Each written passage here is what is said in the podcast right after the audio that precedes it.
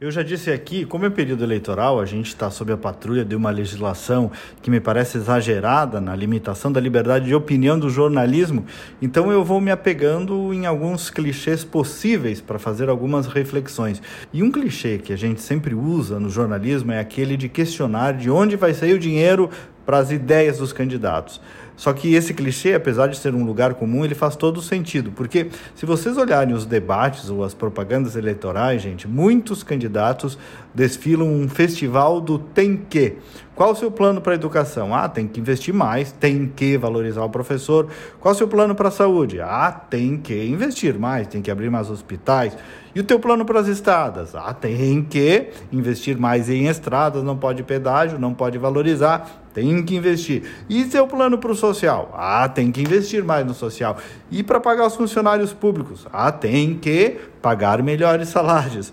Então é o seguinte, é, tem dois erros metodológicos graves aí para os quais nós precisamos ficar atentos. O primeiro, mais óbvio, é que não tem dinheiro para tudo isso.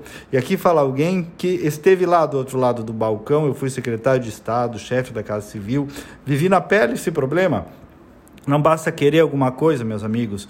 Tem que, e aí o tem que faz sentido mesmo, tem que ter dinheiro. E dinheiro não dá em árvore. O dinheiro público também é finito. E ele é o nosso dinheiro, que vem dos nossos impostos. Então, em cada um tem que desse aí, é, é, tem que ter de onde vem o dinheiro. Bueno, então não existe milagre. Esse é o primeiro ponto. segundo é que, ao contrário do que pensam muitos candidatos, nem sempre o problema é falta de dinheiro. Muitas vezes é apenas e tão somente falta de gestão. Eu vou dar exemplos bem práticos para vocês. Veja as escolas estaduais.